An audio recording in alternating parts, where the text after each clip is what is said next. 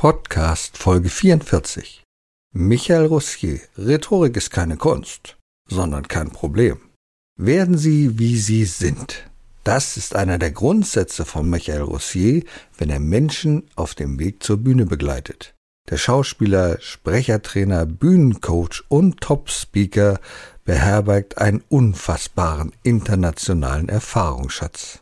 Den teilt er mit allen, die von seinem Expertenwissen profitieren wollen.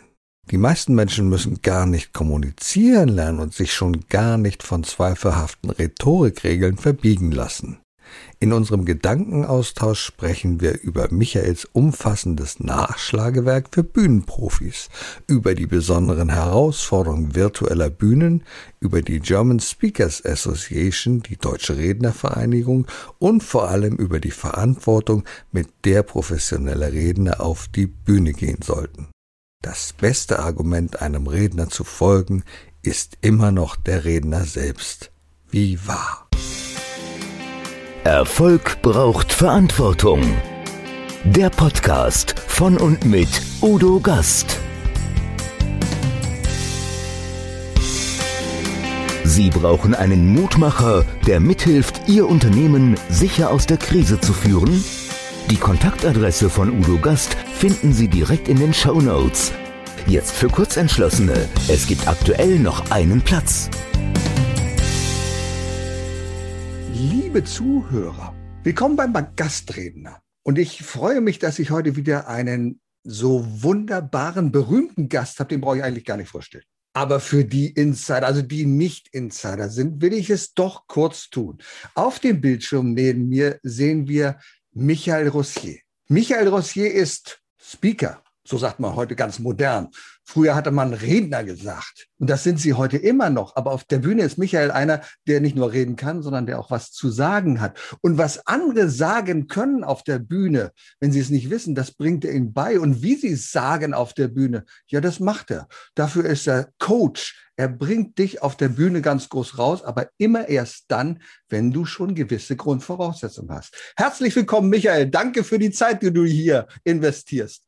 Ich freue mich über die Einladung. Hallo. Und ich erinnere mich, es war im Mai 2019. 17 begeisterte Zuhörer sitzen in einem kleinen Raum in einer Dachgeschosswohnung. Und da hatte ich als Menti, als Menti der GSA, der German Speaker Association, einen ganz bekannten Trainer und Speaker Coach eingeladen, nämlich dich, lieber Michael. Und da sitzen 17 weit aufgerissene Münder und hören und lauschen dir, was du zu sagen hast. Und mein erstes Learning ist das, dass du mir erzählst, dass du reinkommst, sagst, ja, okay, Udo, prima, gut, wunderbar. Aber weißt du, wenn du jemanden einlädst, dann muss man auch wissen, wo das stattfindet und wann das stattfindet. Aha, das war mein erstes Learning. Ich habe nämlich daran erfahren, okay, das läuft nicht alles automatisch. Es reicht nicht aus, wenn du deinem Trainer, deinem Wunschtrainer eine E-Mail schickst, sondern du musst ihm schon ganz genau sagen, wann muss er wo sein. Danke für dieses Learning, unabhängig vom Speaking. Sag ja, mal, weißt du, weißt du, wenn du, das, wenn du jeden Tag woanders sein musst, ja. dann kümmerst du dich maximal 24 Stunden vorher, wo du sein musst. Und wenn du es dann nicht findest, dann wirst du nervös. Das ist also keine Frage Höflichkeit oder nicht. Das ist die pure Angst, die pure Angst, am falschen Ort zu sein. Und äh, die will man nach Möglichkeit vermeiden. Aber das Schöne ist, du nimmst ja den Leuten, die auf die Bühne wollen, die pure Angst. Sag mal, du hast ja schon so viele Schützlinge durchgebracht. Ich weiß nicht, wie viele Menschen glaubst du, hast du in deinem Leben schon trainiert und fit gemacht für die Bühne?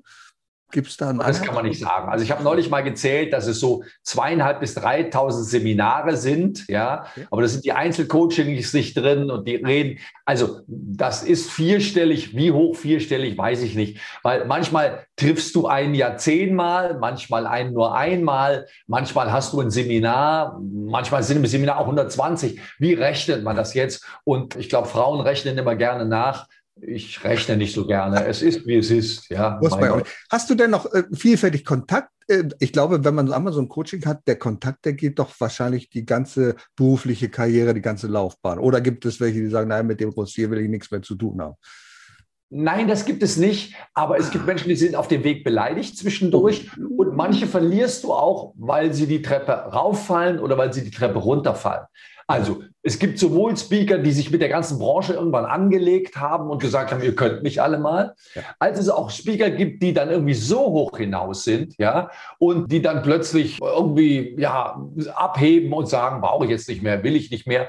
Und ich habe es auch schon erlebt, dass ich ja, dass ich manchen Speaker zu nahe gekommen bin hm. und da gab es dann, was weiß ich, plötzlich Berührungsängste, plötzlich Antipathien, wo ich bis heute nicht weiß, was da passiert ist. Ja, da gibt es dann auch manchmal Ehepartner, die das Gegenteil von dem sagen, was ich sage. Und dann ist plötzlich, gibt es da einen Bruch. Also es gibt alles. Mit den meisten bist du ein Leben lang befreundet. Zu den meisten hast du eine persönliche Beziehung. Du freust dich, wenn du sie siehst. Sie freuen sich, wenn sie dich sehen. Du bist auf Veranstaltungen ganz glücklich, jemanden wiederzutreffen. Und die Anzahl derjenigen, die du gerne umarmst, mit denen du gerne zusammen bist, die wächst, die weg. Und das ist etwas sehr, sehr Schönes. Aber das heißt eben nicht, dass das zu 100 Prozent klappt. Ja, im Moment fehlt uns ja das Umarmen, aber da werden wir später vielleicht noch drüber sprechen. Ich sehe, du setzt ja in der Grunde äh, vielen Menschen auch eine Krone auf. Die Krone ist auf deinem E. Sag mal, das ist mir mal so neulich durch den Kopf gegangen. Wofür steht die Krone? Wie kommt die auf das E von Rossier? Also, das ist erstmal, weil da ein Axon drauf ist. Ja? ja. Und der Designer, der sich mit meinem CE beschäftigt hat, der hat uns diese Vorschläge unterbreitet. Und er war sehr charmig, soll ich Ihnen das zeigen? Und so, oh, gefällt Ihnen das jetzt? Und ich habe ihm erzählt, dass der Begriff König und Königin bei mir eine große Rolle spielt, ja. als Symbol, wie du auf der Bühne sein sollst. Ich habe neulich einen jungen Nachwuchsspeaker gecoacht und er sagt, er ist abends immer so erschossen. Nein, die Sabine Askodom hat uns gestern erzählt, wenn du erschöpft bist nach dem Vortrag, dann ist irgendwas nicht in Ordnung. Ja, das heißt, das regt dich an. Du bist dann irgendwann tot, aber der Vortrag selber ist anregend. Das heißt, wenn du dich da oben fühlst wie der König, ich weiß, was ich zu sagen habe, ich freue mich, dass ich hier bin und ich habe ganz Ehrfurcht, viel Ehrfurcht vor meinem Volk. Also nicht so ein König, der das Zepter schwingt, sondern ein König, der Ehrfurcht hat vor seinem Volk. Ist das ein schönes Bild? Und den ersten Entwurf, den der Grafiker mir zeigte, war dieses E mit der Krone anstatt des äh, Accents. Und meine Frau saß da und wir haben beide so gelacht und wir haben gesagt, du brauchst uns nichts anderes zeigen, das ist es. Und das ist jetzt, was weiß ich, schon sehr lange her. Also da gab's, äh, da gab's das Internet noch nicht. Da haben wir dieses Logo entwickelt. Und äh, ja, das habe ich seitdem. Und das spiegelt sehr gut wider, was ich denke, was ich mache und was so mein Prinzip ist in einem kleinen Symbol. Ja, ich war mal im WDR eingeladen zu einer Diskussion, Hallo Ü-Wagen, und dann mussten wir ein Symbol für uns mitbringen. Und dann habe ich mir so eine kleine Faschingskrone gekauft. War natürlich ausgerechnet kein Fasching, das heißt, ich musste ziemlich lange suchen und Internet gab es noch nicht. Aber ich bin da mit einer Krone aufgezogen. Und diese Krone als Symbol für, wenn du die Königin bist, wirst du dich nicht rumzanken, dann wirst du nicht kämpfen, dann bist du ruhig, dann relaxst du und dann gibst du, was du kannst und was du nicht geben kannst, das gibst du nicht. Ja. Und das Schöne finde ich ja bei dir, du lässt die Leute ja zum König oder zur Königin selber erstarken das Wichtigste, was ich gelernt habe in meinem Jahr in der Begleitung als Menti, du musst Feedback annehmen. Das heißt, du musst einfach vorbehaltlos erstmal den Blick auf dich zulassen. Du hast ja ein völlig anderes Selbstbild, wenn du als Speaker oder als Redner auf die Bühne gehst. Entweder glaubst du, du bist toll, das braucht dir keiner mehr was erzählen, ich mache das schon, das ist ganz klar, oder du denkst, na, ich werde das gar nicht schaffen, ich weiß es nicht. Und das ist immer wichtig, dieses Feedback zu bekommen von einem Profi. Und bei dir habe ich immer erfahren gelernt, dass du die Leute wachsen lässt. Man kann nicht jemandem sagen, mach das so, mach das so. Ich erinnere mich an einen Rolf H. Ruhleder. Den Namen kennst du wahrscheinlich auch noch. Ne? Er sagte, der teuerste und bekannteste Rhetoriktrainer Deutschlands. Ich will nicht über ihn herziehen. Ich habe ihn auch einmal live erlebt und ich habe gedacht, mh, hm, also so eine Regel zu kriegen, die zehn Gebote des Rhetoriks, das musst du so machen und so machen, das ist nicht meins ich glaube, und das ist ja, glaube ich, auch dein Prinzip, Menschen sind so unterschiedlich und du kannst ihnen nicht sagen, du musst es so machen oder du musst es so machen. Das ist ein wichtiges Prinzip für dich, oder? Dass du mhm, die Menschen wachsen lässt. Also ein Ruhleder kenne ich auch noch. Ein Kollege, ja. Äh, ein Kollegen hat er mit dem Satz begrüßt im Hotel. Jetzt raten Sie mal, was ich für eine Tagesgage habe. Ja, aber das war ein bisschen eine andere Zeit und meins ist das auch nicht, wenn man dann Schildchen tragen muss, wo dann die Ä gezählt werden und wo es dann Minuspunkte gibt. Nein, äh, eine kleine Korrektur. Ich bin nicht der Meinung, dass man Feedback annehmen muss. Man muss Feedback anhören. Man muss sich Feedback geben lassen, das ist ganz wichtig. Mhm. Aber man muss sich nicht danach richten. Das ist das Schöne am Feedback. Udo, gib mir mein Feedback, sag mir mal, ich schreibe mir das auf oder merke mir das und jetzt kann ich frei entscheiden, ob ich das, was der Udo gesagt hat, annehmen will oder nicht. Und das nimmt dem Feedback oder auch der Kritik seinen Schreck. Ja. So, und der zweite Teil ist, es ist eine sehr befriedigende Aufgabe, Menschen wachsen zu lassen. Und es ist eine sehr unbefriedigende Aufgabe, Menschen fertig zu machen. Du, Udo, das ist so einfach, jemanden fertig zu machen, der sich freiwillig in das Rampenlicht stellt. Ich habe dich mit drei Sätzen vernichtet. Das geht so schnell, das, das ist überhaupt kein Problem. Aber was haben wir jetzt davon? Und die Firma, die mich beauftragt hat, die sagt, Herr Rossier, Sie haben ihn fertig gemacht. Ja, er war schlecht. Ja, aber jetzt nutzt er uns nichts mehr. Jetzt ist er ein Häufchen Elend. Nein, umgekehrt. Herr Rossier, mein Mann ist bei der Gehaltserhöhung dreimal übergangen worden. Jetzt habe ich zu Hause so ein Häufchen Elend sitzen. Darf ich ihn mal schicken? Machen Sie aus ihm wieder den König? Ich sage, schicken Sie ihn. Und wenn der jetzt rausgeht und sagt, Herr Rossier, ich glaube, jetzt bin ich wieder der König, dann tanze ich durch die Wohnung und denke, mein Gott, hast du einen schönen Beruf. Ja? Was weiß ich, sehr junge weibliche Speakerinnen, die so ganz vorsichtig und die explodieren dann plötzlich, die fangen dann plötzlich an loszulegen, die nehmen sich den Raum. Ich denke, mein Gott, und solche Menschen werden schöner, die werden ausdrucksstärker, ja. Und ich bin sowieso der Meinung, dass fast jeder Mensch schön ist, wenn man näher hinguckt. Und wenn man das dann noch zum, wenn man die, die Blüte dann zum Blühen bringen kann, mein Gott, das ist ein schöner Beruf, ja. Und du guckst hin und denkst, da hast du jetzt einen kleinen Teil dazu beigetragen, dass die oder der da so gerade so explodiert. Also das ist das Schönste, was man auf Erden tun kann. Ich glaube, das Ganze ist eine Entwicklung. Wenn du als Redner auf die Bühne gehst, das ist eine Entwicklung. Du stellst dich nicht hin und sagst, ich bin jetzt der gewordene Speaker, ich kann das, das haben mir andere gesagt. Nein, das geht nun mal nicht in einer Wochenendausbildung. Da gibt es ja ganz viele von. Was hältst du von diesen Versprechungen, dass sie sagen, also zehn Tage, 14 Tage, vier Tage, ich mache dich zum Speaker. Kann das funktionieren, wenn man Talent hat oder kann das gar nicht funktionieren? Also das kommt darauf an, was man für Ziel hat. Ja, also die, von denen du sprichst, verdienen ein Vielfaches von dem, was ich verdiene.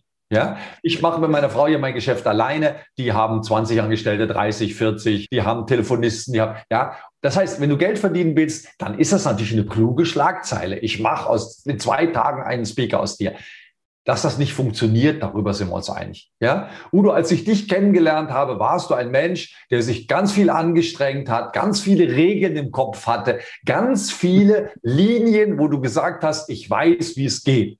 Und es ist wunderschön zu sehen, wie du eine Regel nach der anderen über Bord fallen lässt, lockerer, souveräner und ein Stück ist es dir auch egaler. Naja, dann mache ich halt mal was Komisches. Ich bin Udo der Gastredner. Ich, ich versuche mein Bestes und wenn das heute nicht das Beste ist, wird das morgen. Also das ist, das ist ein Weg. Ja?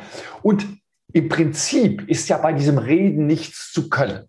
Das heißt, wenn du einen geilen Inhalt hast, also wenn du die Lottozahlen hast und ich habe den Lottoschein, dann ist ja deine Performance eigentlich völlig egal. So, und dann zu sagen, Udo, ich mache aus dir in zwei Tagen einen Speaker, ist kein Problem. Aber du würdest das Geld auch verdienen, wenn ich keinen Speaker aus dir mache.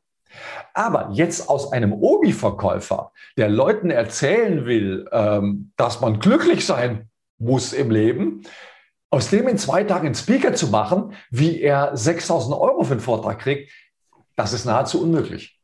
Das funktioniert nicht, das kann gar nicht gehen. Das heißt, das Hauptproblem ist, dass viele Menschen, die Speaker werden wollen, zu wenig zu sagen haben. Die haben keine Botschaft, die haben keine Bücher gelesen, die haben sich nicht informiert, die haben nichts erlebt, die, die sind nicht voll mit etwas, was ein anderer Mensch brauchen könnte. Und dann wird es extrem schwierig. Und so zu tun, als wäre die Performance die einzige Eintrittskarte auf die Bühne, das ist ein bisschen fahrlässig. Und da habe ich dann noch ethische Probleme, weil es gibt tatsächliche Menschen, die das glauben. Und die sitzen dann hier auf diesem Stuhl und denen muss ich dann sagen, pass mal auf, wenn du diesen Weg so gehst, dann wird aus der nie ein Speaker. Ja, die lernen, wie sie sich durchsetzen sollen, was das Gehalt angeht. Aber Udo, die Bezahlung auf der Bühne ist ein Marktwert, den du zunächst mal nur festlegst. Und jetzt geht es darum, kriege ich ihn oder kriege ich ihn nicht. Und wenn du ihn mehrfach kriegst, dann kannst du ihn erhöhen. Aber die jetzt einfach mal zu überlegen, was nehme ich mal, ach, vierter, das ist albern, weil das hat mit der Wirklichkeit nichts zu tun. Es geht ja immer darum, welchen Nutzen stifte ich für die Welchen Wie Nutzen davon? stifte- Ja, genau. Welch, was ist mein Nutzen? Was ist mein Kernwert? Das gebe ich anderen mit. Das kann eine wunderbar berührende Lebensgeschichte und Erfahrung sein, aus der man sehr viel machen kann. Das kann eine wissenschaftliche Expertise sein. Alles ist möglich diesbezüglich. Es kommt immer darauf an, welchen Wert, welchen Nutzen stifte ich für andere. Und nun sind wir ja in einer Situation im Augenblick, wo es uns so schwer fällt. Denn ich erlebe es, wenn ich auf der Bühne stehe, dann kann ich flirten wenn ich gut bin, dann kann ich flirten mit dem Publikum. Ich sehe, ich nehme wahr, ach, die Dame da hinten, die findet das gut, die lächelt jetzt gerade, der andere guckt in sein Handy und ich kann das wahrnehmen. Jetzt im Moment blicke ich in die Kamera und ich frage mich, was ist mit den anderen Leuten? Was, wie nimmst du das wahr? Was sind jetzt so die besonderen Herausforderungen für Redner, wenn sie vor der Kamera stehen und kein Live-Publikum haben? Also ich sag mal so, so schlimm ist das gar nicht. Okay. Wir sind genervt, aber wir sind nicht nur genervt von der Kamera. Wir sind überhaupt genervt. Wir sind genervt, dass wir nicht in Urlaub dürfen. Wir sind genervt, dass wir immer über den eigenen Block spazieren. Ja. Wir sind genervt, dass wir nicht mehr an Tegernsee fahren, weil die Tegernseer sagt, bleib bitte zu Hause. Wir sind überhaupt genervt. Und jetzt kommt auch noch die, die Kamera selber ist gar nicht so nervig. Ja, weil die Vorteile, die die Kamera hat. Also ich sollte, soll nächsten Dienstag einen Vortrag in Houston, Texas halten. Oh. Brauchen wir nicht drüber reden, dass ich da gerne hingeflogen wäre. Ja, wäre geil gewesen. Durchaus. Wäre ich am Sonntag geflogen und am Donnerstag zurück. Ja, fünf Tage Texas hätte ich gerne gemacht. Jetzt mache ich das online. Das hat auch Vorteile. Ja, weil ich kann an dem Montag noch was anderes arbeiten, an dem Mittwoch noch was anderes arbeiten. Das heißt, so schlimm ist das gar nicht. Und ich unterscheide immer zwischen unnatürlich und ungewöhnlich. Unnatürlich ist das nicht. Ein Telefongespräch ist auch unnatürlich. Dass ich mit jemand rede, der in Amerika sitzt am Telefon, das ist spooky. Und trotzdem ist das Alltag, an den wir uns gewöhnt haben.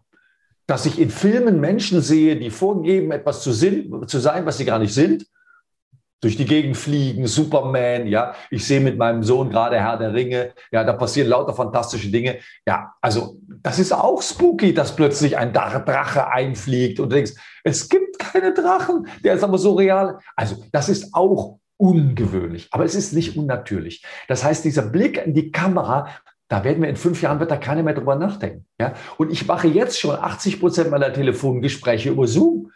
Ich schicke dann eine Mail, Herr Rossier, können wir kurz telefonieren? Dann schreibe ich zurück Zoom oder Telefon.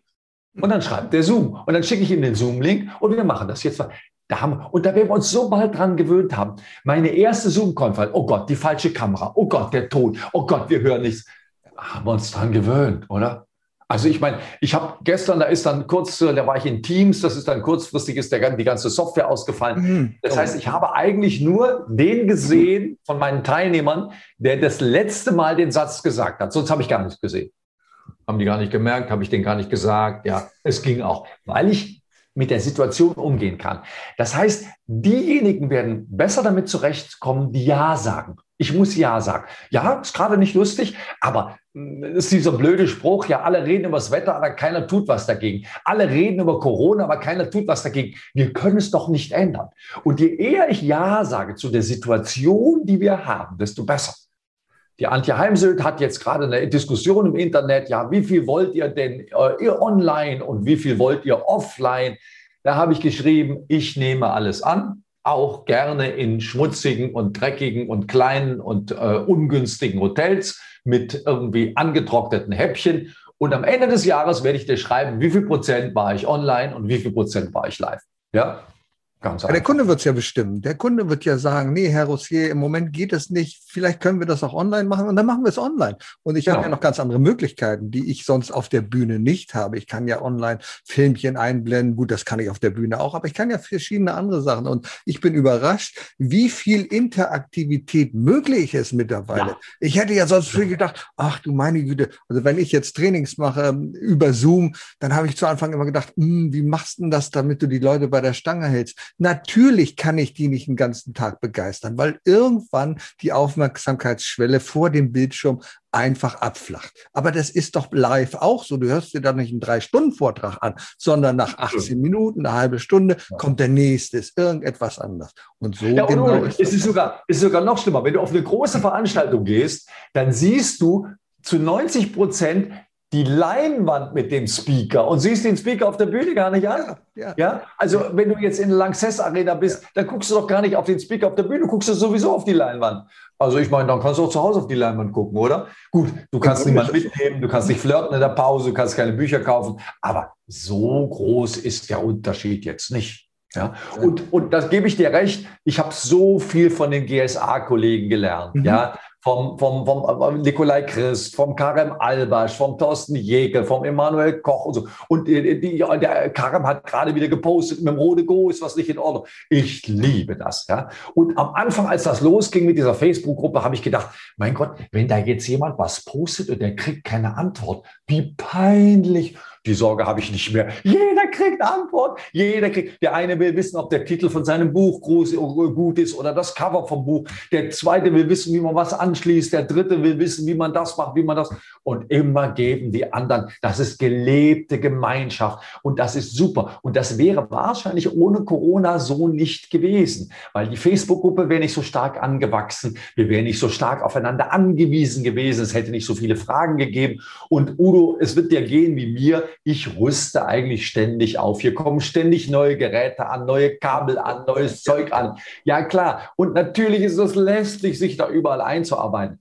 Aber mal ganz ehrlich, wenn das denn dann funktioniert, macht das einen ziemlichen Spaß. Ja, also ich habe hier mehrere Kameras. Ne? Die ist jetzt die zweite mhm. ist nicht angeschlossen, die habe ich jetzt ausgemacht. Aber ich habe hier Mischpulte, ich habe Kameras, ich habe Dokumentenkameras, ich kann ich kann Dinge umschalten. Also das macht schon auch Spaß. Und ich kann viel leichter Filme einspielen. Das konnte ich früher nicht. Das kann ich jetzt viel leichter machen, weil es überhaupt kein Aufwand ist. Und dennoch bin ich der Meinung, Technik nicht first, Inhalt first. Technik dann, wenn du Inhalt beherrschst. Nichts Absolut. ist schlimmer, als wenn du dich vor der Kamera die ganze Zeit mit der Technik befasst und sagst, oh, Entschuldigung, gestern funktionierte das hier, noch geht es nicht. Äh, wollen wir sehen, äh, kleinen Moment, ja, wir sind. Hallo, dann zerstörst du alles. Dann ja, sage ich, dann verzichte auf die Technik und bring Inhalte. Da sind wir auch ungnädiger geworden. Ja. ja. Also am Anfang war das, wenn du da rumgesucht hast, sagen wir, sehr sympathisch. Jetzt würde ich sagen, Udo, also wenn du jetzt irgendwie 2000 Euro für den Tag, dann könntest du die Schalter jetzt bedienen können, verflucht nochmal. Ja. Also da werden wir ein bisschen ungehaltener. Ich erwarte von dir, dass du damit umgehen kannst und dass du weißt, wie es funktioniert. Ja, und damit du lernst, wie es funktioniert, gibt es ja ganz gute Wegweiser. Also ich kenne zum Beispiel einen, denn ich weiß, du bist ja auch etwas, du bist Autor. Oder gibt es etwas, oh, wir können das hier sehen bei uns live hier. Na, Moment, jetzt muss man gucken, hier sagt, ah, da muss ich hinzeigen. Rhetorik ist keine Kunst, sondern kein Problem. Das ist ein Buch, das habe ich hier und du siehst hier ganz viele Sachen. Das, was mir als erstes aufgefallen ist, und das fand ich so schön, das Experiment von Dr. Fox. Also, du gehst auf die Bühne, erzählst, Entschuldigung, wenn ich das so sage, allen möglichen Scheiß, aber den erzählst du so überzeugend, dass die Leute glauben, das ist aber cool. Der Mann ist aber gut. Nimm uns doch mal mit, Dr. Fox. Was war das für diejenigen, die es nicht wissen? Was war das Tolle bei Dr. Fox? Also, man stellt einen Schauspieler vor Mitarbeiter eines großen Krankenhauses und man lässt ihn eine Rede vorlesen und Wissenschaftler sorgen dafür, dass in dieser Rede absolut kein Sinn mehr drin ist. Es gibt keinen sinnvollen Satz.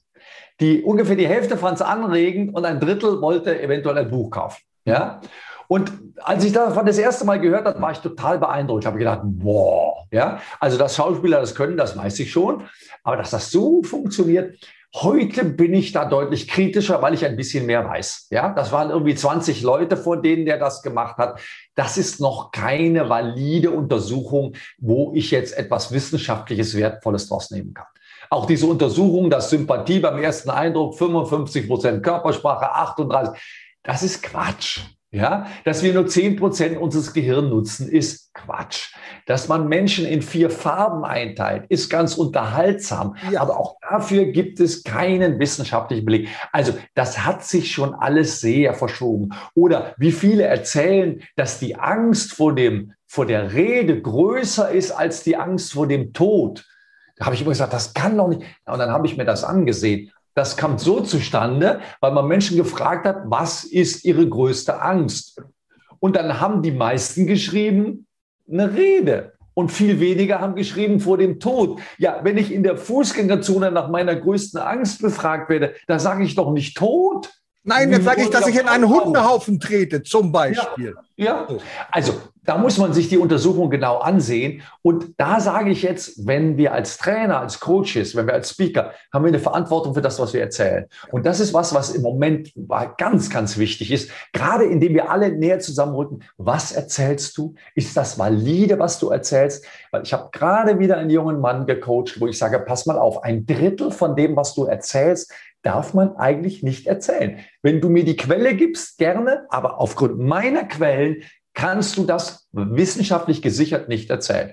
Und das kannst du gerne Verkäufern in Baumärkten erzählen, die, wenn, wenn du das Zahnärzten erzählst oder Architekten, die werfen mit Steinen nach dir. Da wäre ich vorsichtig. Also auch das hat sich sehr geändert. Ich empfehle sehr, das Wort Mythos hinter die Untersuchung oder den Begriff einzugeben, um herauszukriegen, was gibt es an kritischen Stimmen. Und die gibt es heute so fast allem. Es gibt dieses wunderbare Buch von Axel Ebert und Christoph Wirl, Bullshit Busters. Die haben auch eine eigene Facebook-Gruppe. Also ich gehe da mit Freuden rein und sehe, was wieder alles nicht stimmt, wer wieder mal einen falschen Begriff benutzt, wer wieder ein Fantasiewort erfunden hat und, und, und. Weil ich finde, wir tragen als Träger eine Verantwortung und der sollten wir gerecht werden.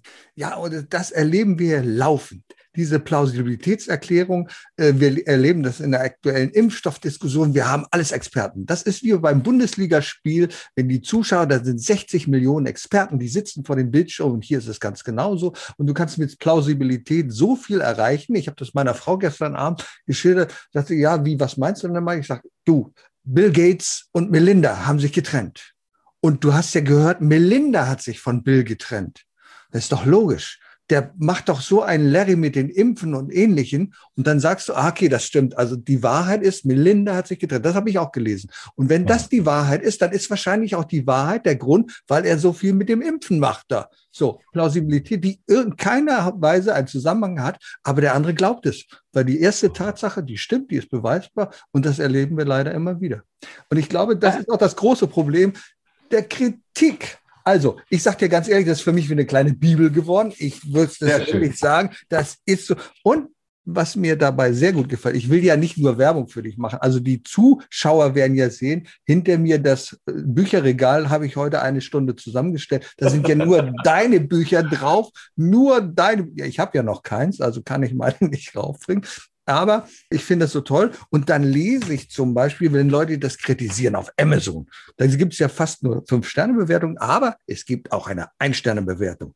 Und das schreibt der Inigualable, das ist Spanisch, heißt unübertroffen, so heißt der Kritiker, der sagt, was soll das?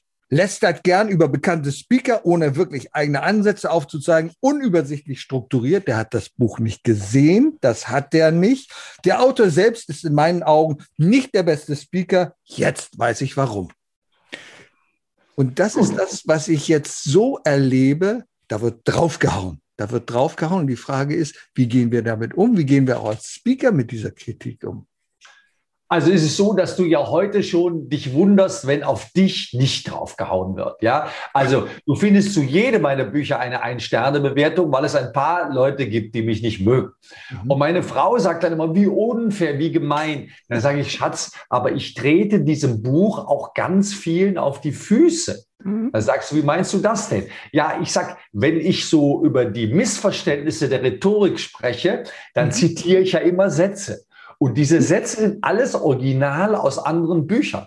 Und wenn du jetzt dieses Buch gesch geschrieben hast und denkst, mein Gott, der findet, dass mein Satz Blödsinn ist, das Erste, was du machst, du gehst zu Amazon und schreibst eine schlechte Bewertung. Ja, also inhaltlich ist die natürlich besonders schwach, weil das hat ein tolles, eine tolle Struktur, weil es ein, ein vierseitiges Inhaltsverzeichnis hat. Ich habe jeden Puppelabschnitt, dass man sofort auch suchen kann quer rüber. Ähm, ich lässt da gerne über Menschen, die Blödsinn erzählen, das stimmt. Aber in dem Buch zitiere ich 200 Kollegen. Also es sind 200 Fußnoten auf andere Speaker. Und auch die Konkurrenz, ja, wo mir dann die Konkurrenz schreibt, Michael, das fand ich aber schon, dass du mich erwähnst. Also ich bin ja dein direkter Konkurrent. Nein, ich sag, bist du nicht. Der schlechte, der schlechte Redner ist mein Kopf. Du nicht. Und manchmal schickt man auch Leute zu René Bonus oder Frank Asmus oder Robert Spengler, weil man sagt, ich schaff's gerade nicht. Oder der Spengler ist besser für die Folien als du. Das finde ich absolut in Ordnung, ja ich habe genug zu tun. Ja, also ich freue mich immer gerne über mehr oder Aufträge. Es ist aber jetzt nicht so, dass ich zu Hause sitze und sage, wieso klingelt das Telefon nicht? Ich habe normalerweise über 200 Termine im Jahr und meine Frau sagt, also wenn du jetzt noch mehr arbeitest, dann kippst du irgendwann um, lass das sein. Aber diese schlechten Bewertungen, da hat sich jemand geärgert über mich, da ist jemand wütend. Und wie kann er mir weher tun als über so eine kleine schlechte Bewertung? Es gibt auch eine, ein oder zwei schlechte Bewertungen, da ist dann nicht mal was geschrieben, sondern da gibt einfach mal einer einen Stern ohne das Buch gesehen zu haben, ohne was gelesen zu haben, ohne Begründung. Aber damit müssen wir leben. Ja, also ich habe ein, ich habe ein wunderbares Buch über Medientraining, was sehr viel Arbeit gemacht hat. Nach einer solchen Bewertung war das Buch tot. Das hat sich nicht mehr richtig verkauft. Ja, das kannst du sehen. Aber das ist, das ist die neue Zeit. Das ist die neue Zeit und damit müssen wir leben. Und wenn du etwas veröffentlichst, dann musst du damit leben. Es sei denn, du trittst gar keinem auf die Füße. Ja, und, aber dann äh, ist es uninteressant. Das ist doch wie in einer Talkshow. Du musst doch polarisieren können. Und das ist ja, ja das und, auch. Und, weißt du, nehmen wir mal so ein Beispiel. Wenn ein Rhetoriktrainer erzählt, du könntest dir deine Wirkung aussuchen, dann sage ich, nein, Udo, du kannst dir deine Wirkung nicht aussuchen. Ja, weil den meisten Menschen siehst du an, wenn sie sich aufblasen, wenn sie angeben, wenn sie so tun, als ob. Oder im schlimmsten Fall kommt dir was komisch vor. Du denkst, irgendwas stimmt mit dem nicht. Ja? Und wenn jetzt einer behauptet, du müsstest nur morgens mal überlegen, wie du wirken willst und dann wirkst du abends so, sage ich, nein, du musst dir schon überlegen, wer willst du sein? In welche Richtung willst du dich entwickeln? Was willst du von dir preisgeben? Und so wie wir eine Rolle spielen im Elternabend oder, oder im Verein oder in der GSA oder auf der Bühne. Also das ist sinnvoll, sich damit auseinanderzusetzen. Aber so ein Fingerschnippen und dann wirkst du so, das funktioniert nicht. Und das sage ich dann auch gerne, dass das nicht funktioniert. Und im Moment mache ich so, wer, wer mit mir vernetzt ist oder wer sich für meinen Blog eingetragen hat, da gibt es dann jede Woche ein Missverständnis der Rhetorik, wo ich so in zwei Minuten Videos mal erkläre, was, was man, über was man nachdenken könnte. Mhm. Und das macht mir einen Riesenspaß, weil das sind so Gedanken zur Rhetorik, die eben nicht so halt dich gerade und tu die Hände in Gürtelhöhe, sondern die gehen einen Schritt weiter. Und ganz viele von diesen Missverständnissen, die erwähnst du hier drin in diesem Buch. Deswegen ist das so spannend. Dann blätterst du um und sagst, oh, wo ist das nächste Missverständnis? Ich will mal wieder gucken. Das ist so. Und dann sage ich, ja, ja, das stimmt, das stimmt. Das habe ich auch immer geglaubt. Es ist ja so, die Leute sagen, du musst authentisch auf der Bühne sein. Jetzt musste ich auch erst lernen. Bei mir war es immer so, Bühne, Schauspieler. Jetzt bin ich auf der Bühne und jetzt muss ich jemand anders sehen. Was für ein Blödsinn. Was für ein oder, Blödsinn. Oder Udo, du musst auf deine Stimme, innere Stimme achten. Ja. Weißt du, was meine Stimme da oben sagt? Ich höre die nicht. Ich höre die nicht, ich will weg. Ja, ich oder ich will, wo ist der Notausgang? Ja? Sechs Wochen vorher sagt man innere Stimme, du möchtest gerne. Einen Tag vorher sagt man, warum tue ich mir das an? Ja? Also das ist eine schlechte Idee, auf die innere Stimme zu hören. Cool finde ich auch dieses Mindset. Das, ich habe immer geguckt, was ist das Mindset da drin? Wie sieht das aus? Ist das rot? Ist das gelb? Ist das groß? Ist das klein? Wie ist das Mindset da drin? Ich finde ja. es nicht. Ich habe eine Einstellung und ich habe eine Haltung. Okay, wenn das mit also, Mindset ein bisschen mal erklärt, so, dann ist es. Da könnte ich jetzt sagen, wir sind die alten Säcke, lass ja. die ruhig vom Mindset reden, wir sind eine andere Generation. Okay, aber das mag für einen bestimmten Prozentsatz der Menschen ist das wichtig. Ja. Ich habe ganz viele Menschen erlebt, die sich unter Wert verkaufen, denen man einen Tritt in den Hintern geben muss, wo man sagt, du bist so gut, du hast so tolle Inhalte, du bist so, jetzt mach mal. Aber ich weiß nicht, 10 Prozent, 20 Prozent, von mir aus aus 30 Prozent, aber ganz sicher nicht 100 Prozent. Und ich kenne eine ganze Reihe von Menschen, wenn du denen dreimal sagst, dass sie gut sind, dann flippen die derart aus, dass sie nicht mehr zu ertragen sind. Und ja. von daher ist das kein guter Tipp für die ganze Menschheit.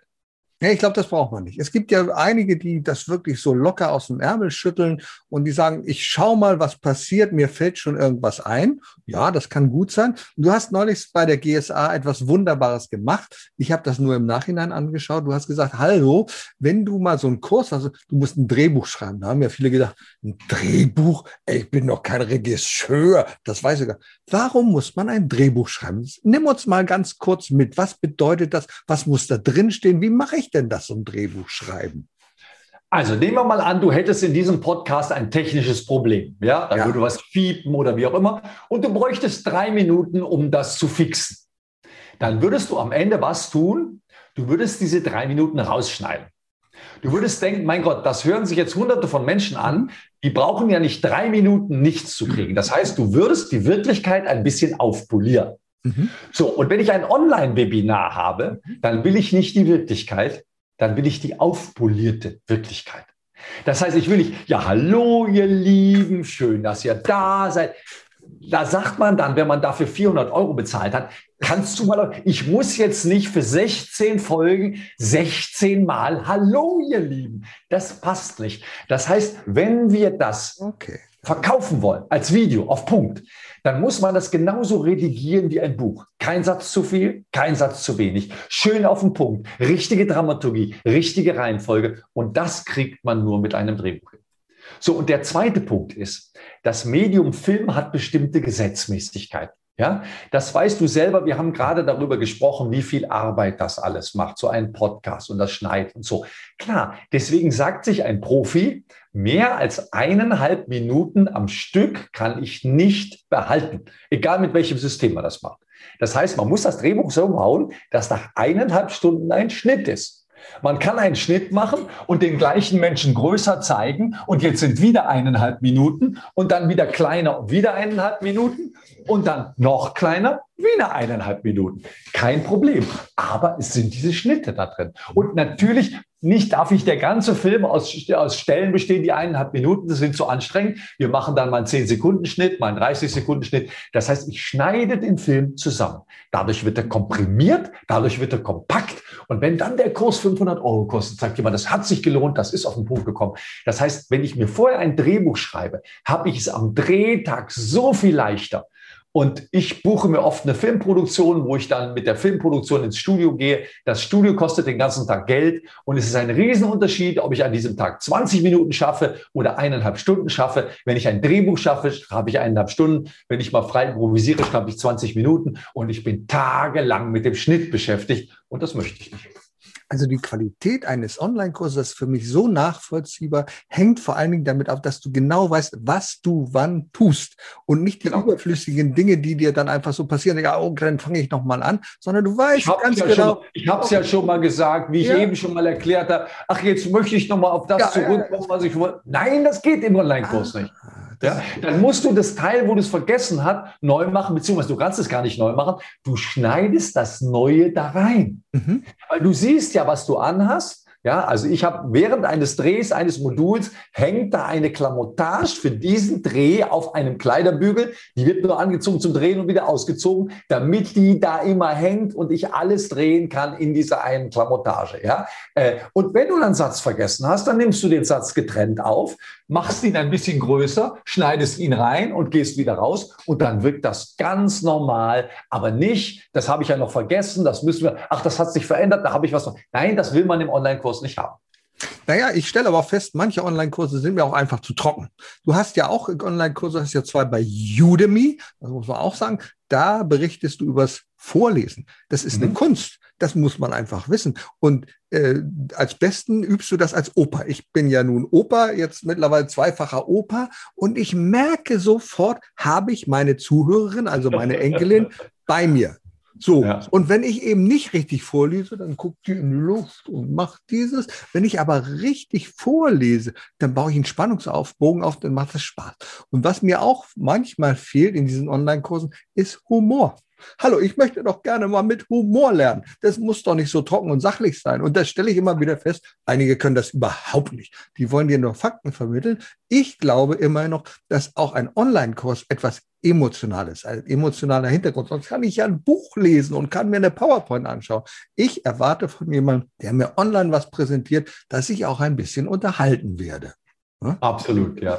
Also, wenn deine Enkelin das jetzt ganz toll findet oder nicht so ganz, die finden Opa immer toll. Ja, Aber es gibt ja viele Menschen, die beruflich vorlesen. Es ja. gibt viele Kollegen von uns, die ihre Bücher einsprechen. Und mir tut es immer so leid, wenn dann jemand sich zwei Tage lang ins Studio hockt und das, was da rauskommt, ist ein Scheiß und zu Hause stapeln sich tausend CDs und keiner will die kaufen, ja. Oder Lehrer, die falsch vorlesen, die ihren Theatergruppen, ihren Schülern nicht beibringen, wie man vorliest. Da denke ich immer, mein Gott, das kann man lernen. Und beim Humor genau dasselbe. Der fällt nicht vom Himmel, das ist schon klar. Humor ist. Er kann auch in die Hose gehen, das wissen wir, dass der in die Hose gehen kann. Mhm. Ja, natürlich. Also ich habe dir gerade einen Witz erzählt, wo du gesagt hast, Michael, da brauchst du aber die richtige Zielgruppe. Und ja. da sage ich nur ja, den kann man nicht überall erzählen. Ja? Na, das ja? war ja ein Zitat, da kannst du ja gar nichts für. Du hast ja nur zitiert. Ja, klar. Nein, aber ich habe zum Beispiel den, den Dieter Lange mal gehört auf einem Kongress für Immobilienmakler. Oh dann hatte der dauernd Witze unter der Gürtellinie. Und die waren gut, die Witze, aber sie waren unter der Gürtellinie. Für die Immobilienmakler waren die richtig. Die haben gekräht vor Vergnügen und haben sich auf die Schenkel geschlagen. Ein paar Wochen später habe ich den beim Oberbayerischen Wissensforum gehört. Mhm. Hatte immer noch Witze, aber von denen unter der Gürtellinie war kein einziger mehr dabei, weil das war ein Wissensforum und erzählt man das anders. Das heißt, er ist offenbar in der Lage, denselben Vortrag auf die Zielgruppe zuzuschneiden. Und da habe ich große Bewunderung und da sage ich, wow, das hast du richtig gut gemacht, weil das ist im Grunde das, was von uns verlangt wird. Vielleicht auch mal ein Witz, wenn der zur Zielgruppe passt, aber eben nicht, wenn er da nicht hingehört. Und das macht einen wunderbaren Bogen zu einem letzten Thema, zu dem verantwortungsvollen Speaker aus der Bühne. Wir beide wissen, es hat einen Post gegeben ähm, den wir im Rahmen der GSA hatten, äh, sehr kontrovers, dass da jemand auf die Bühne kommen soll bei renommierten Speakern wie uns, äh, von dem die Leute sagen, das ist Hokuspokus. Also dass der, der, der, der kann Millionen Menschen begeistern, aber der zockt die ab. Und das ist etwas, was wir ja leider auch immer wieder beobachten, dass da nicht so verantwortungsvoll umgegangen wird, dass man Menschen etwas einfletzt, Glaubenssätze, du kannst alles. Ich weiß zum Beispiel von jemandem, der gesagt hat, naja, also also mit meinem, meinem Ingenieurstudium, ich lasse das mal. Ich war jetzt bei dem und dem bekannten Speaker, ich werde mich jetzt selber verwirklichen. Da sage ich, hallo, wie verantwortungslos ist das denn? Du kannst doch nicht Menschen erzählen, schmeiß alles über den Haufen, verwirkliche dich selber. Wie beobachtest du das? Gibt es da im Moment eine Entwicklung, dass man sagt, also die Coaches, die drehen jetzt ab, die kassieren ohne Ende für einen Zweitages-Workshop 5.998 Euro? Da sage ich, das ist hart verdientes Geld, was da ausgegeben wird. Äh, also ich sehe das ein bisschen kritisch im Moment. Wie siehst du das? Also meine jetzige Frau interessiert sich, die, die zieht sich gerne modisch an, aber der ist nicht wichtig, dauernd Geld auszugeben. Bei meiner ersten Frau war das anders. Mhm. Und die hat einen Großteil unserer Ehe damit verbracht, sich über andere Frauen aufzuregen, die so viel Geld für Klamotten ausgeben. Mhm. Und da ich mich ein bisschen mit Psychologie beschäftige, habe ich dann irgendwann herausgekriegt, dass das der Splitter im eigenen Auge ist. Das heißt, meine Frau, wir hatten wenig Geld, ich war junger Schauspieler in München, wir konnten uns nichts leisten. Die hätte sich so gerne mehr Klamotten gekauft. Die hätte sich so gerne, und weil sie das so gerne hätte, deswegen fiel ihr das bei anderen so auf. Und das fand sie natürlich furchtbar und blöd und diese Tussis. Das heißt, wenn wir uns über einen sehr erfolgreichen Speaker aufregen, dann ist es eben auch ein bisschen, ja, so viel Geld wie der, so viele Leute wie der, so viel Zuneigung wie der, die spielt eben auch eine Rolle. Und ich habe da ziemlich klare Linien, was mir gefällt und was mir nicht gefällt. Das Problem dabei ist, dass diese erfolgreichen Speaker, auch wenn sie teilweise vielleicht ein bisschen zweifelhafte Methoden haben, meistens wahnsinnig nett sind. Mhm. Die sind so nett. Die sind so, ja, und da kann man jetzt sagen, die spielen eine Rolle. Ja klar, viele kenne ich nicht so gut, dass ich das beurteilen kann. Aber die spielen den netten Jungen, das nette Mädel von nebenan und sind einfach wahnsinnig sympathisch. Und das wissen wir selber. Manchmal ist man einem Speaker so nahe, wo man bei näherem Hingucken eigentlich sagen müsste, also was der macht, ist eigentlich nicht okay. Aber er ist so nett und wir sind doch befreundet. Und, und jetzt ist es schwierig, das wieder auseinanderzukriegen. Ja? So, und wenn du so eine Convention vorbereitest, dann tust du das Beste für deine Community. Und du lernst, du, du versuchst, die besten Leute zu kriegen und sie zur Diskussion zu stellen. Ja, und nehmen wir an, da würde jetzt einer nicht so richtig performen. Dann nehmen wir an, da würde einer Blödsinn erzählen. Was würden wir alle tun? Wir sind höfliche Menschen, wir würden applaudieren. Aber wir würden so applaudieren. Und derjenige würde merken, okay, wenn ich jetzt eine Lanxess Arena mit 15.000 Menschen habe, die feiern mich, die Kollegen feiern mich offensichtlich nicht so. Und das kann mir zu denken geben oder nicht. Dadurch, dass wir jemanden einladen, sagen wir nicht, dass er gut ist, sondern wir setzen uns mit ihm auseinander. Ja, das Gleiche hatten wir mit Matthias Pöhm, der mhm. war auf unserer Convention und ich war sehr froh, dass er da war. Ich sehe vieles sehr anders, als er sieht, aber er hat sich dem gestellt und er war da. Und es konnte sich jeder selber darüber eine Meinung bilden, ob er das jetzt gut findet oder nicht. Und das finde ich wichtig, dass wir uns damit auseinandersetzen. Und vielleicht lassen wir auch manchmal zu, wenn jemand mal daneben greift. Weil wenn auf, als ich noch sehr viel involviert war in so die Convention-Vorbereitung und es hat ein Speaker nicht funktioniert, sehr oft waren es Amerikaner, mhm. dann kamen von 400 Leuten 100 zu mir und sagten, Michael, das war ja ganz, als ob ich das nicht wüsste. Ja, also wenn einer nicht funktioniert, bin ich der Erste, der das sieht. Bin der Erste, der im Boden versinkt. Bin der Erste, der sich schämt. Aber es kommen natürlich noch 80 Leute und sagen mir das nochmal. Das heißt, wir haben auf jeder Convention ein oder zwei Ausfälle. Claudia Heider sagt nur so schön, wir wissen vorher nicht, wer es ist. Ja, also eine hundertprozentige Begeisterung kriegen wir nicht hin. Aber wir müssen uns dadurch, dass jemand auftritt, der eine andere Meinung vertritt, müssen wir uns nicht von unserer Meinung abbringen lassen. Und mit den ethischen Prinzipien, ja, also mal ganz unter uns gesagt, bei vielen liegen die Verstöße gegen ethische Prinzipien offen. Und bei manchen gibt es die ethischen Prinzipien auch versteckt oder die Verstöße gegen die ethischen Prinzipien. Ja? Und äh, sagen wir mal, wenn ich mich mit Gerd Kulhavi unterhalte und der hat möglicherweise schon ein Bier und einen Wein getrunken, dann kriege ich den Mund nicht mehr zu, wie viel Arschlöcher es unter unseren Kollegen gibt, wo ich denke, was hat der gemacht? Was hat der getan? Was hat der gesagt? Ja, und ich unterscheide in der GSA zwischen drei Gruppen. Es gibt Leute, mit denen ich echt befreundet bin, die ich gerne umarme, wo ich mich freue, wo ich quer über den Saal renne, wenn sie da sind. Es gibt Leute, mit denen würde ich ein Bier trinken, aber danach gehe ich wieder weg von der Bar und unterhalte mich mit jemand anders.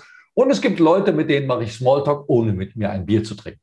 Und jemand, den ich hasse oder so, der ist nicht in der GSA, weil so weit lasse ich es nicht kommen, dass jemand anders mich aus meiner gottgegebenen Ruhe reißt. Aber es gibt diese, ich bin nicht von allem begeistert. Ja? Ich bin auch inhaltlich begeistert. Es gibt Leute, die machen inhaltlich in meinen Augen einen solchen Blödsinn, aber die haben große Firmen mit Angestellten und die, ja, und sie sind nette Menschen mit dem kann ich ein Bier trinken, wenn der anderer Meinung ist. Wenn der ein paar Dinge macht, die mir nicht gefallen, muss ich mit dem kein Bier trinken, aber ich kann ihm die Hand geben. Ja, und vielleicht gebe ich einigen auch nicht so gerne die Hand. Ja, ich habe neulich einen Star-Trainer im Ramada in Berlin getroffen und äh, wir stehen plötzlich im Fahrstuhl vor und sagen, Herr Ruski, ich sage Herr XY, wir schütteln uns die Hand und ich gehe an ihm vorbei in den Frühstücksraum. Ich dachte bloß jetzt bitte kein Gespräch der merkt, dass du, ja, und das war besser so. Das, ich muss in diesem Haifischbecken einigermaßen überlegen, leben und das war ein Haifisch und ich hatte Angst, dass ich mir im Kopf und Kragen rede und dann gehe ich lieber weiter zum Frühstück. Und ich sehe das so, deswegen finde ich das so toll. Ich habe beiden gedankt, der einen, die den eingeladen hat und der anderen, die dies kritisch angemerkt hat, weil ich gesagt, das ist so mein Prinzip. Erfolg haben heißt Chancen nutzen. Was für eine Chance. Ich habe doch keine Chance, wenn 15.000 Menschen im Publikum sitzen, da kann ich mit dem doch nicht sprechen. Aber wenn der direkt ja, vor mir als Kollege auf der Bühne steht, da kann ich doch mit dem sprechen. Und wenn der nur halb so gut ist, wie er nach außen entscheidet, dann antwortet er mir und geht auf meine Kritik an und ist dann vielleicht sogar in Erklärungsnot. Und wie toll ist das denn? Und Udo, es sind ja nicht alle so blöd wie wir. Du sitzt ja noch in der Lanxess Arena rum. Ich, wenn ich so, so bei so einem Greater Festival Zugang zu 100 Videos kriege, was mache ich? Ich gucke mir 100 Videos an. Nicht alle bis zum Ende und durch. Aber wenn du mich zu irgendeinem Video fragst, ich kann dir Auskunft geben. Das heißt, ich sehe mir das an. Und die Kollegen, die das nicht tun, die kriegen das kondensiert auf einer Convention. Und für mich ist der Hauptgrund, auf eine Convention zu gehen, das ist eure jährliche Fortbildung, verflucht nochmal. Und ein Speaker ohne Fortbildung ist kein Speaker, weil sich unser Business weiterentwickelt. Und das ist ein Etat für Fortbildung. Und wenn du eine bessere Möglichkeit hast, dich fortzubilden, dann suche eine bessere. Aber ich wüsste keine bessere.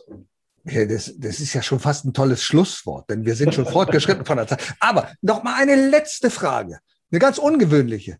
Wenn morgen, du kennst das, du kennst ja den Rattenfinger von Hameln, ne? diese Geschichte, da ist jemand und der bringt alles weg und der pfeift und dann sind die alle weg. Morgen kommt jemand, der verkündet auf dem Markt und sagt, Hallo Leute, die Pandemie ist vorbei, es ist nichts mehr, es ist alles in Ordnung, es ist alles vorbei. Was machst du, wenn die Pandemie vorbei ist? Also ich habe in der Pandemie ein paar Dinge angefangen, die ich mein Leben lang schon machen wollte. Also ich habe einen Kurs über Vorlesen gemacht. Ich mache gerade einen Kurs zum Thema Teleprompter. Das habe ich seit 15 Jahren, wie ich das mache. Ich habe nämlich schon mit Telepromptern gearbeitet, da haben die noch 60.000 Mark gekostet. Ja? Ich wollte ein Buch schreiben noch zu zwei, drei anderen Themen. Ich habe jetzt mein Buch zu Ende geschrieben. Reden ist kein Problem. Da stecken 30 Jahre Arbeit drin. Ich habe zum ersten Mal biete ich jetzt offene Kurse an. Das habe ich nie gemacht. Ich hatte nie einen Blog. Ich habe jetzt einen Blog. Das heißt, ich würde diese Dinge jetzt gerne fertig machen. Die habe ich angefangen und die hätte ich nie angefangen, wenn es Corona nicht gegeben hätte. Ich hätte mir nie zusätzliche Kameras gekauft, Mischpulte und das alles. Das heißt, ich bin jetzt für online vorbereitet. Und Udo, es ist nicht die Frage, was ich mache. Ich möchte reisen wieder. Ich möchte, wir haben so viele Flugtickets, die alle verfallen, wenn wir die nicht nehmen. Ich möchte mal wieder, ich möchte unter Leute, ich möchte in den Biergarten, das wollen, wollen wir alle. Aber beruflich mache ich die Arme auf und gucke, was kommt. Inzwischen kommt, ich darf im Juni wieder nach St. Gallen, ist wieder möglich. Also die erste Zimmerbuchung habe ich heute bekommen. Juni, St. Gallen. Ja, also ähm, ich bin offen für das, was kommt. Ich bin offen für das, was man mir anbietet. Und ich freue mich, in, wieder auf die Bühne zu gehen. Das heißt, das, was ich mache, ist nicht das Entscheidende, sondern glücklich wirst du dann, wenn du das nimmst, was Le das Leben dir bietet. Und gucken wir mal, was das Leben mir in die Arme spült. Vielleicht werde ich mit dem Podcast, mit dem, mit dem Blog, äh, den ich ergebe, irgendwann aufhören, weil ich sage, Michael, dafür hast du keine Zeit mehr. Vielleicht werde ich keine neuen Kurse machen. Aber ich hätte noch so ein paar Ideen für Kurse, ja, ein Rhetorikkurs Kurs, einen Storytelling-Kurs, vielleicht Webinare. Ich habe so viele Ideen, was man alles machen könnte. Eine Humorwerkstatt. Ja, also man könnte eine Online-Humorwerkstatt und könnte 40 Techniken zum Witze erfinden. Immer kurze Filme und am Ende eine Academy. Das wäre super. Das würde mir einen Riesenspaß machen. Aber müssen wir gucken. Wenn die Pandemie noch ein Jahr dauert, dann ist der Kurs vielleicht fertig. Wenn ich wieder auf die Bühne darf, dann mache ich sofort damit Schluss, dann gehe ich lieber auf die Bühne. Das macht mir deutlich mehr Spaß. Du hast ja gesagt, du musst das immer aufschreiben, wenn irgendjemand was sagt, was wichtig ist. Du hast den wichtigsten Schlusssatz versteckt.